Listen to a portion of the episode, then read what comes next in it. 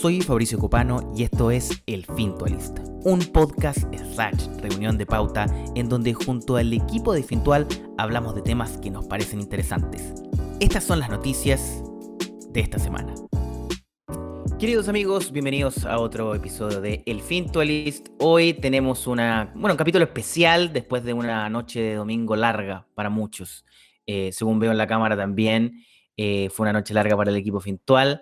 Eh, porque bueno, estamos grabando justo el día lunes después de, de lo que fue la votación del plebiscito, eh, el cual, bueno, si no me equivoco, otorgó un 78.24% a la opción apruebo y estoy aquí aventurando un 21.76 a la opción rechazo, eh, según aquí indica el CERVEL en su último conteo de anoche como a las 11 de la noche.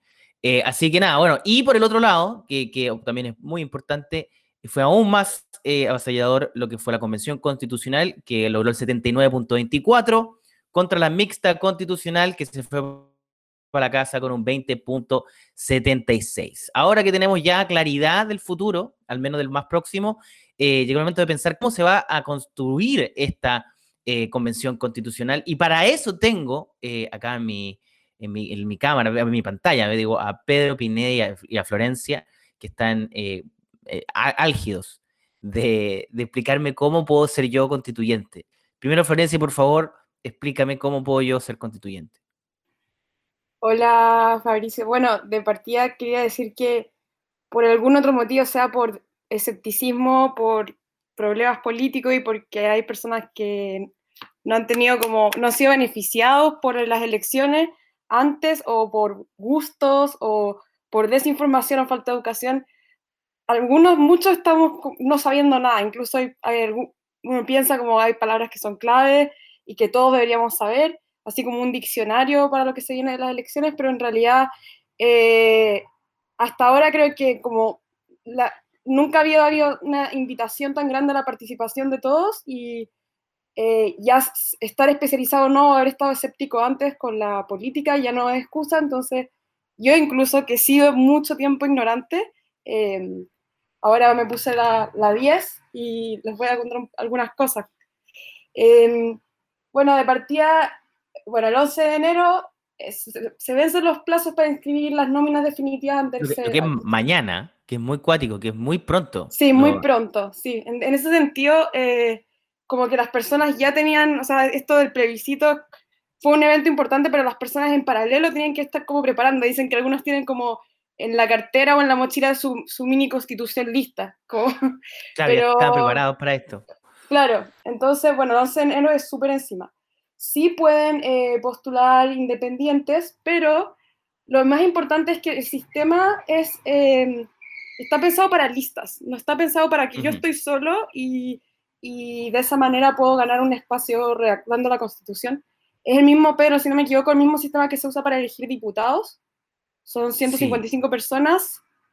Em, eh, y nada, eh, lo importante es que en ese sistema se están pensando como en grupos y en listas y, y, no, no, te, no te conviene como correr solo. Por eso es súper importante, la ley, la ley que salió de la paridad de género también permite eh, que independientes puedan crear listas desde dos o más personas en adelante, todos independientes sin partido político, em, y... Pero ahí los jodidos son las firmas, si no me equivoco, ¿no? Claro, los jodidos son las firmas. Y lo jodido es que tiene que ser ante notario, lo que lo hace más complicado en pandemia, pero al menos ahora, antes no tenían, antes de la, la ley que es más conocida porque va a haber paridad de género en las listas, y eso quiere decir que están todas las listas encabezadas por una mujer, intercalado mujer, hombre, mujer, hombre, y si impar puede que haya un hombre más, una mujer más, pero sería todo. O sea, realmente cada lista va a tener la paridad pero además se incluyó la opción de que los independientes puedan crear sus propias listas. Em, pero claro, como dices tú, eh, es muy, muy difícil conseguir firmante notario. Em, no sé este si... En ese contexto. Bueno, y en general, en general, la vida en general es muy difícil, sí. Pero hay una buena noticia que el Senado aprobó, eh, no, la Cámara de Diputados aprobó hace poco una ley que, que permitiría que firmar con la clave única en vez de para patrocinar, y esa es parte del diccionario, cuando se habla de patrocinar candidaturas, no es cuando tú le haces un aporte para, para que ellos eh, para financiar campañas, sino patrocinar, patrocinar sería que tú estás como apoyando que, que, se presenten como candidatos, que corran, exacto. Eh, ahora, hay, una, una, cosa que hoy día me llamó mucha atención. Primero es que el calendario de elecciones por el otro año es como que vamos a estar votando todos los fines de semana.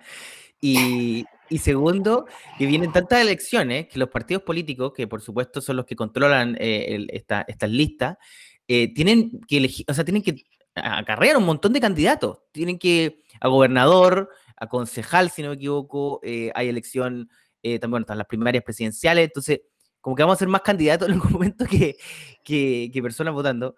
Pero bueno, bueno, los candidatos también votan, pero me refiero a, a que van a haber mucho, mucha necesidad de candidatos eh, y, también creo que también eh, lo que todos esperamos, un gesto, y que hayan entendido un poco el voto del fin de semana los partidos políticos, entienda que la gente da la sensación, ¿no? Y que, no quiere, eh, no sé, voy a tirar un nombre, pero a Pérez Yoma, o no quiere a Moreira, no, no, quiere de nuevo gente que ya estaba en el sistema de los partidos políticos. ¿Existe una posibilidad que los partidos políticos puedan decir, como sabéis, que nuestras listas van a ser 100% apoyando independientes? Al menos 50%, o sea, por lo menos yo sé de algunos partidos, y por ejemplo, conglomerados políticos que van a tener porcentajes en que apoyan independientes, no 100%, porque también está eso de que no los conocen y también está eso de, que si no son como populares, conocidos, no han salido en prensa, no han tenido campaña antes, los votantes no saben, es como, necesito saber de quién estamos hablando, ¿cachai? Y hay poco tiempo para darse a conocer, como decís tú, esto se viene súper encima, entonces... Eh, sí van a dar un espacio, eh, por ejemplo, el partido político, no sé si conocen el donde está Claudia Mix, eh, de Colina, no sé si conoces. O sea, conozco a Claudia Mix. Ah, ya, ya, ya, perfecto. Bueno, tiene nombre de playlist. Se me fue el nombre de su partido ahora, pero ellos iban a dar 50% para independientes y en todo caso no. ¿Cómo? ¿Será de convergencia, Claudia Mix? Eh, a ver, a ver, es de. Comunes. Eso, comunes, gracias, De comunes. Sí, ellos iban a dar un 50% para, para candidatos independientes, pero tampoco es como que yo llego y digo, oh, hola, eh, yo tengo ideas especiales y, por favor, sino que como que ellos te buscan, si es que estás como con, eh, si tienes eh, cierto activismo como en una comunidad con casos específicos, por ejemplo, si estás abogando como por, no sé, los derechos del agua o, ¿sabes? Como esto es algo muy grupal y comunitario, no es que alguien va a llegar como soy un genio con mi idea y no, eh, hay que estar en listas, los partidos políticos se tienen que ir a buscar, pero es responsabilidad de los que elegimos, de los que votamos, no votar por los de siempre. Entonces esa es como la tarea, como tratar de informarnos para que van, a haber muchos candidatos. Eh, tratemos de ver si podemos votar por gente distinta. Sí, eh, bueno, hay días aparecieron en, en, Twitter, que lo demostró este fin de semana, no es el lugar más confiable para obtener eh, una visión del futuro de Chile. Eh, ah, bueno, aparecía el nombre de Benito Baranda, por ejemplo, en los trending topics inmediatamente. Creo que gente puso, empezó a hacer como listas tentativas de su cabeza de qué les gustaría. Y bueno, claro, está el tema de que la gente más conocida, por supuesto, que tiene un, un paso ganado. Pero, pero también está la demanda popular que, que la idea también es que esta, esta, constitución esté escrita por gente que no está en ninguna élite. Eh, y ahí está el desafío. Yo encuentro que ahí está, está, lo peludo, como ese, esa, esa línea delgada. Eh, además que va, luego también va a venir el debate que expertos o gente, gente común eh, que creo que también es súper importante mantener un balance entre ambas ideas. Pero bueno, eh, eh, es como, tenemos 15 minutos para, para, reordenarnos, entender lo que pasó anoche y, y, cachar más o menos cómo, qué debería pasar ahora en Chile. Creo que, sí, dale ver.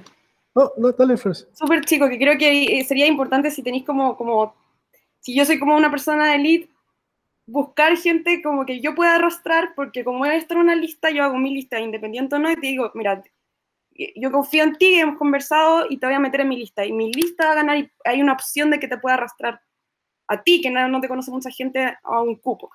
Eso sería como una buena estrategia, como, como dar la mano un poco.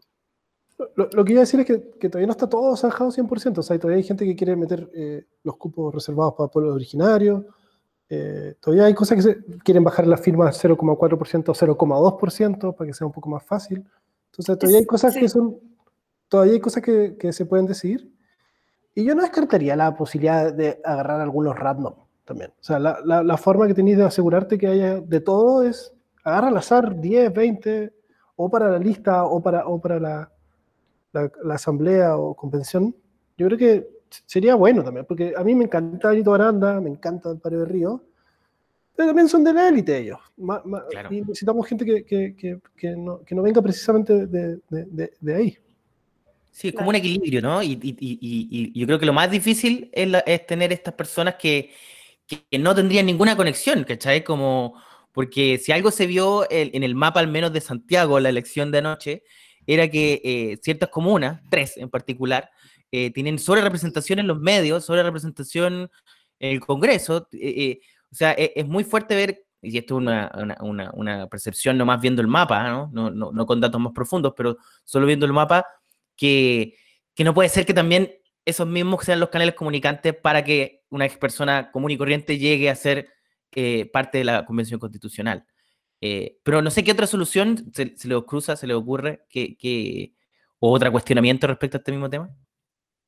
Yo, creo que debería haber una plataforma, una plataforma que se llame los, los 155.cl y que ahí todos metamos candidatos, vamos haciéndole like porque somos bien flojos.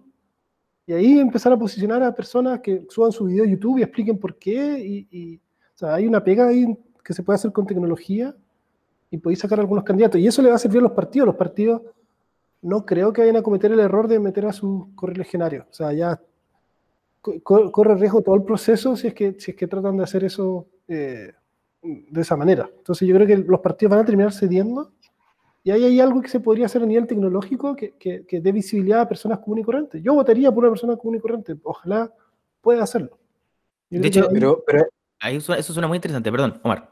No, que, que estoy de acuerdo con Pedro que necesitamos algo como como aleatorio, así como casi una lotería eh, y que salga personas comunes y corrientes que, que, nunca han tenido un cargo político, que ojalá nunca hayan estado militando en un partido, pero, pero, pero quizá esa cuestión de, de likes hace que sigan saliendo gente famosa o gente más de lo mismo, ¿cachai? O sea, yo creo que eh, hay mecanismos donde de verdad se elige personas aleatorias. En Estados Unidos, por ejemplo, en los juicios, eh, a, veces va gente al, jurado que es súper aleatorio. Quizás aquí podría ser semi-aleatorio, así como inscribirse si es que tenéis tiempo y ganas de ser... Eh, yo, yo, alguna vez eh, escuché, no sé si era en Inglaterra, que por ejemplo para la ley del aborto, elegían a 100 personas random que no cachaban nada, les pagaban un sueldo durante un año y les decían, ustedes decían, aprendan, escuchen a expertos, fórmense una decisión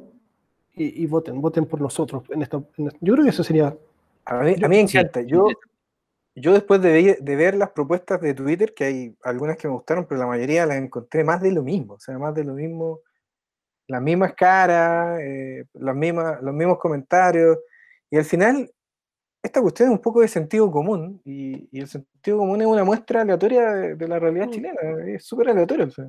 O sea, en ese sentido, como que si uno hiciera una invitación, porque el sistema de listas no es tan amigo de este sistema random, lo que yo haría es que alguien que sí tiene una popularidad arme una lista de independientes y sea él el único muy ultra popular y meta puros randoms y diga, estamos tratando de hacer algo distinto, estamos haciendo una lista de randoms que tenga representatividad, gente X y que esa sea su movida y que él sea como el vocero, que llegue a gente y diga, mira lo que él está haciendo y queremos randoms.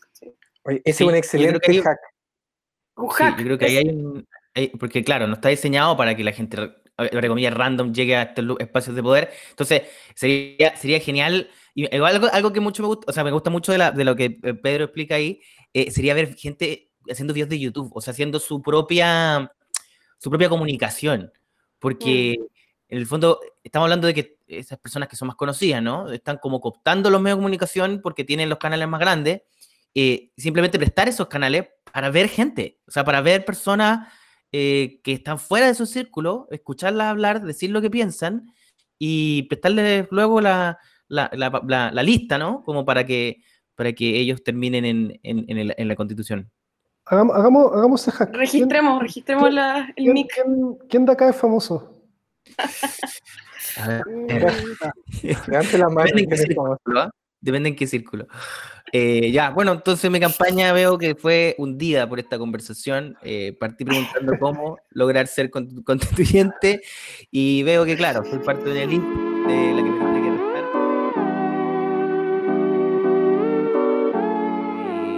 tema también tiene que ver con la forma en que la sociedad se construye, tiene que ver en la forma en que eh, la iglesia ha sido parte de esta conversación desde que, no sé cuándo, pero fue demasiado tiempo, y eh, del el Papa, nuestro amigo argentino, el Papa Francisco, quien eh, nuevamente ah, como que se desmarca un poco de la versión más tradicional de los papas y salió a apoyar las uniones civiles LGBT. Para hablar de eso estamos con Nicole Soto Aguilar. Nicole, ¿cómo estás? Muy bien, Fabricio. Eh, efectivamente, como dices tú, hace un par de días el Papa Francisco eh, se estuvo pronunciando con respecto a las uniones homosexuales. Eh, esto fue como en el marco de un documental que se estrenó hace poquito en el Festival de Cine de Roma. Y ahí dentro de las cuñas que dio él, dijo como literal así que los homosexuales tienen derecho a vivir en familia primera cosa, y segundo, de que debe haber una ley de unión civil para que estén cubiertos legalmente. Em, la verdad es que para muchos igual fue esto bastante como rupturista y acaparó harto los medios eh, que un papa se pronunciara eh, por un tema que ha sido bastante negado por la Iglesia Católica eh, durante siglos, años. Em, pero la verdad es que no es la primera vez igual que Francisco se pronuncia por eso. De hecho, en el 2013, cuando recién fue electo como papa, eh, él dijo una vez como, bueno, que si una persona es gay y busca a Dios y tiene como buena voluntad, esa eh, cuña. Claro, ¿quién era él como para juzgarlo? ¿Cachai?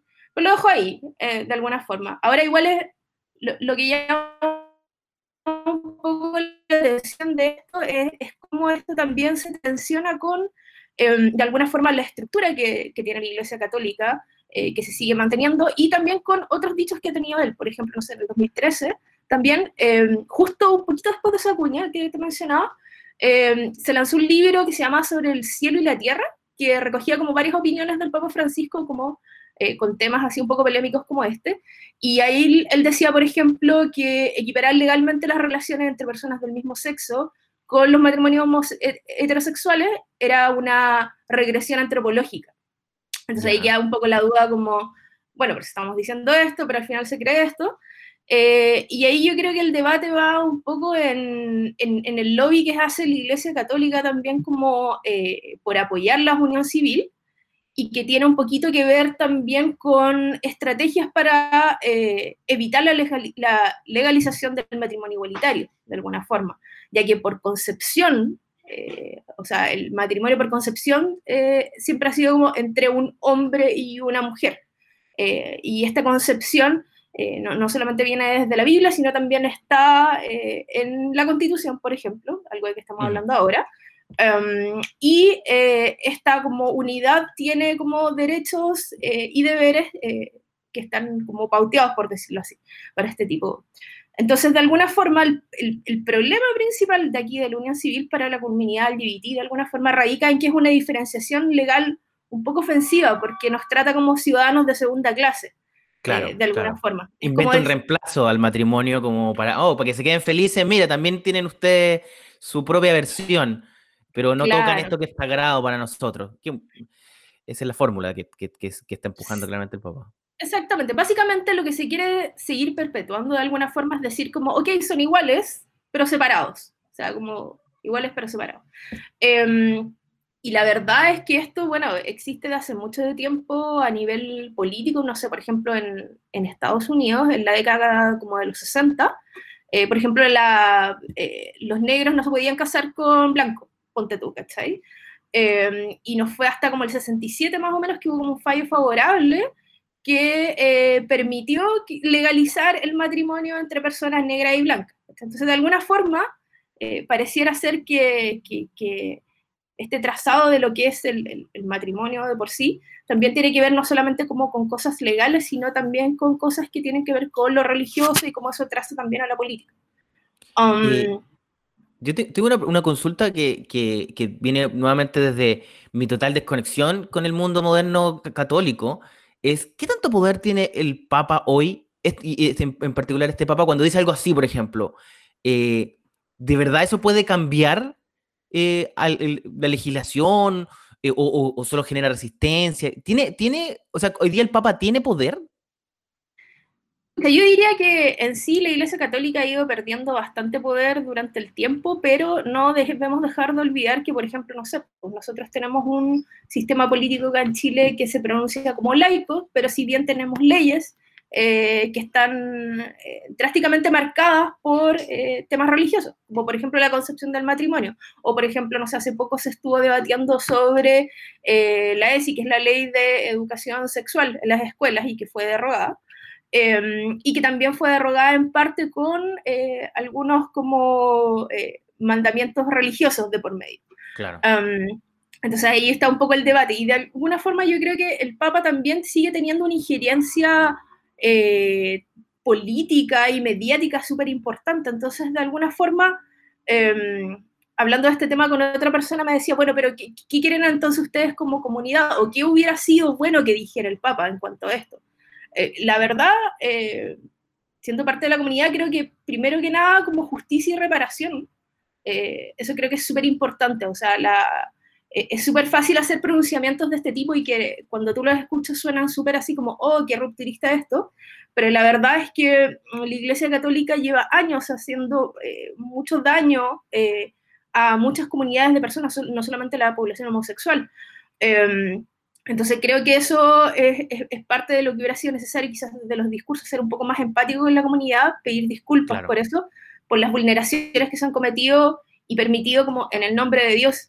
Em, y también por otro lado, eh, como para cerrar la idea, creo que también es importante que así ser un poco quizás más claro en la forma de pronunciarse. Por ejemplo, como eh, hubiera sido súper bacán que hubiera dicho, por ejemplo, no sé, que el amor entre personas del mismo sexo es igual de válido que el heterosexual, por ejemplo, o, por ejemplo, condenar eh, los abusos que han habido o repudiar los crímenes de odio que hay hacia la comunidad homosexual en distintos países, amparados incluso por la ley a veces un poco eso, más o menos.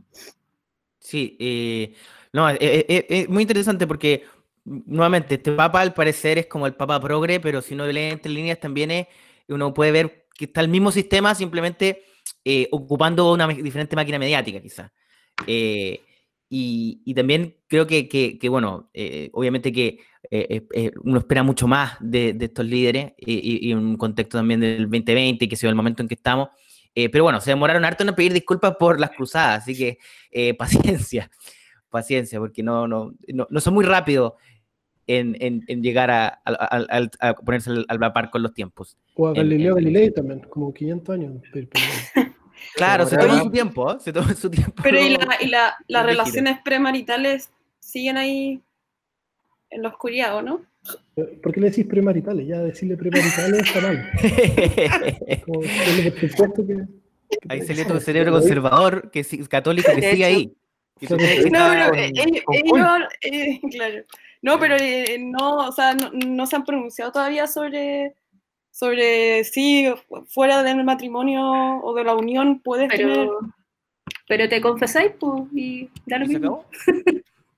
Ah, ahí está la clave. Es infinito, te puedes confesar las veces que quieras.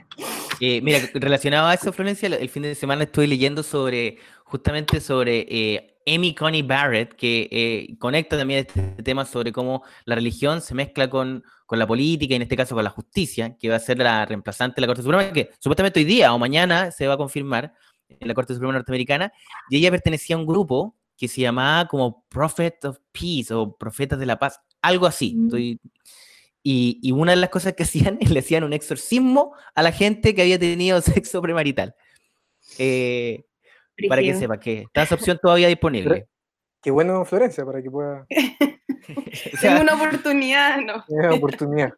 Así que te voy a dejar aquí el teléfono en el chat y eh, profetas de la paz van a la casa, te hacen un exorcismo en la casa y, y listo. Y listo. Muchas gracias, Nicole, por toda esta información.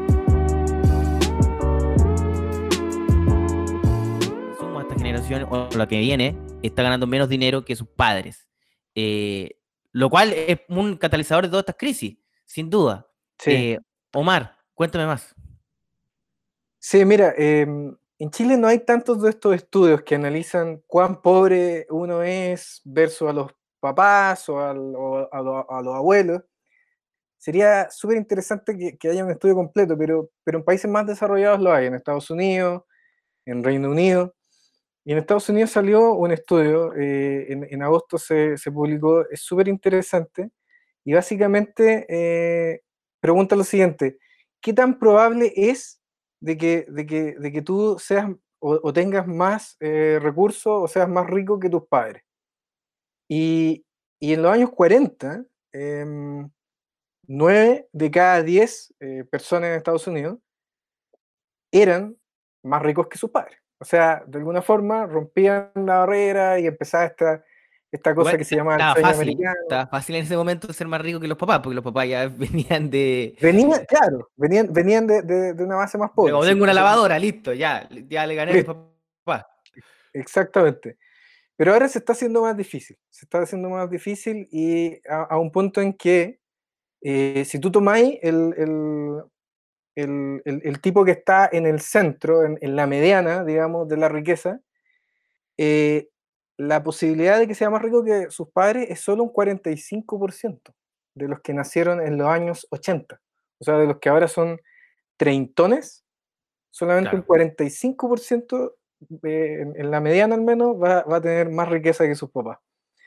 Em, y hay varios motivos, no hay una única explicación. Eh, lo, que, lo que explica muy bien este artículo, que eh, si, si a alguien le interesa ver es de Visual Capitalist, es em, que primero lo que tú decías, antes era muy fácil ser, ser, eh, pasar, digamos, a un lugar de, de riqueza mayor, que es como te comprabas una lavadora, te comprabas un auto, una casa y, y ya estabas medio listo. Pero ahora, eh, ahora necesitáis mucho más cosas. Necesitáis, qué sé yo, eh, tener una casa, que, que cada vez está más caro, ¿cachai? Ya todos Claro. asumen que tenéis que tener eh, lavadora, porque no, eso, tener una lavadora eh, no te da Del pack, del pack básico, estamos pack para empezar a conversar. Y ahí viene otro problema, que la inflación de, de- de distintas cosas ha sido distinta. Por ejemplo, eh, los televisores en los últimos 25 años están un 80 o 90% más barato que antes. Entonces, es muy fácil tener un televisor, pero no así es fácil tener servicios médicos o tener una casa o tener un título universitario que están 200% más caro que antes, 100% más caro que antes, o sea, el doble más caro que antes. O sea, hay un problema también de que estas cosas que, que parecen ser indicadores de que vas a ser mejor que tus padres, o sea, tener un, un título universitario de una casa, se están haciendo cada vez más difícil. Es más fácil tener un celular ahora y una tele que y, y un eh, universitario. y Eh, una casa.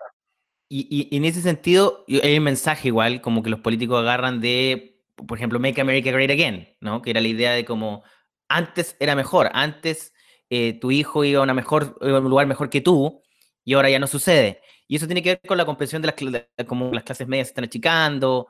eh, y este, este artículo o, o- o di- dice algo como sobre respecto a la posibilidad de perder la pega de, lo- de los jóvenes o la, lo como lo inestable del mercado. Sí, em, eso es, otro artículo que salió hace poco, del, de, eh, salió en, en BBC, un artículo de la BBC junto al, si no me equivoco, al London School of Economics, y, y mostró una cuestión súper mala para justo la generación joven. Eh, muestra que eh, e- es, es el doble de, probable que hayan perdido la pega eh, los jóvenes que los que son más viejos, más de 30, más de 40. El peor grupo eh, son los jóvenes bajo 25 años, donde el 10% ha perdido el trabajo. Eh, además de eso, en ese grupo, el 60% está teniendo, quizás, si no, que no perdió la, la pega, ¿cachai? Está, está ganando menos plata que antes. Así que ha, ha sido una generación de mala suerte, parece. Parece que sí, ¿no? Parece que nos tocó mal. Nacimos en el momento menos indicado.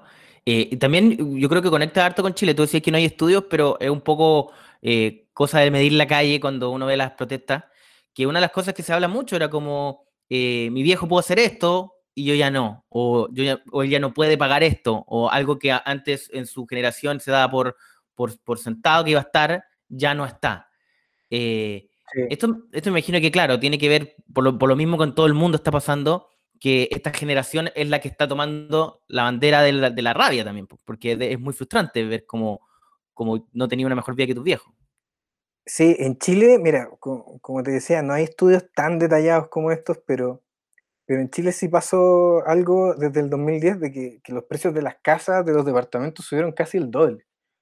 O sea, por mucho tiempo, las casas, los departamentos estaban en UF y como que no variaban mucho de la UF. Como que ya valían tanta UF y pasaban los años, ¿cachai? Y seguían valiendo más o menos eso.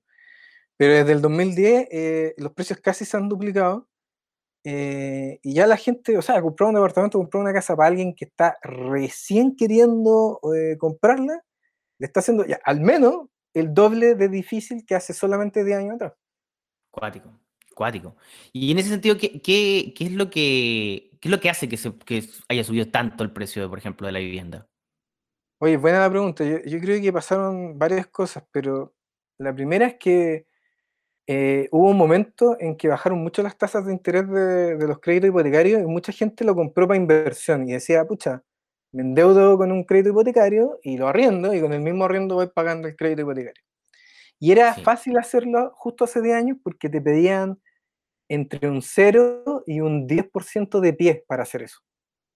Pero ahora no es tan fácil porque te piden un, en general un 20% de pie o más. Entonces se está haciendo un poquito más, más difícil. Pero antes hizo que eh, mucha gente que, que, quería comprarlo para inversión se metiera a eso. Y se metió mucha gente. Hay muchos inversionistas eh, que, que compró un departamento solamente para arrendarlo que, que, empezó hacerlo como hace 10, 15 años atrás. Sí, es que fíjate que el otro día eh, me enteré que Miguel Tapia, baterista de Los Prisioneros, eh, el único que tiene un buen pasar de Los Prisioneros, porque justo en esa época, en los 2000, se compró millones de departamentos. Y, y San Miguel, en San Miguel todo. Eh, no, se, se, supuestamente tiene cientos de departamentos en Santiago, eh, lo cual le hace vivir un buen pasar, pero eh, es cierto que, que, me acuerdo mucho de ese momento donde había gente que te decía como, bueno, está la mano para comprar departamento, te di el pie, se paga solo. Esa era como lo que se decía, como, no, este departamento se paga solo, se arrienda y se paga solo. Y eso nos llevó hoy día a este, a este momento donde ya es imposible para alguien que recién quiere una casa tener una. Sí, se generó una.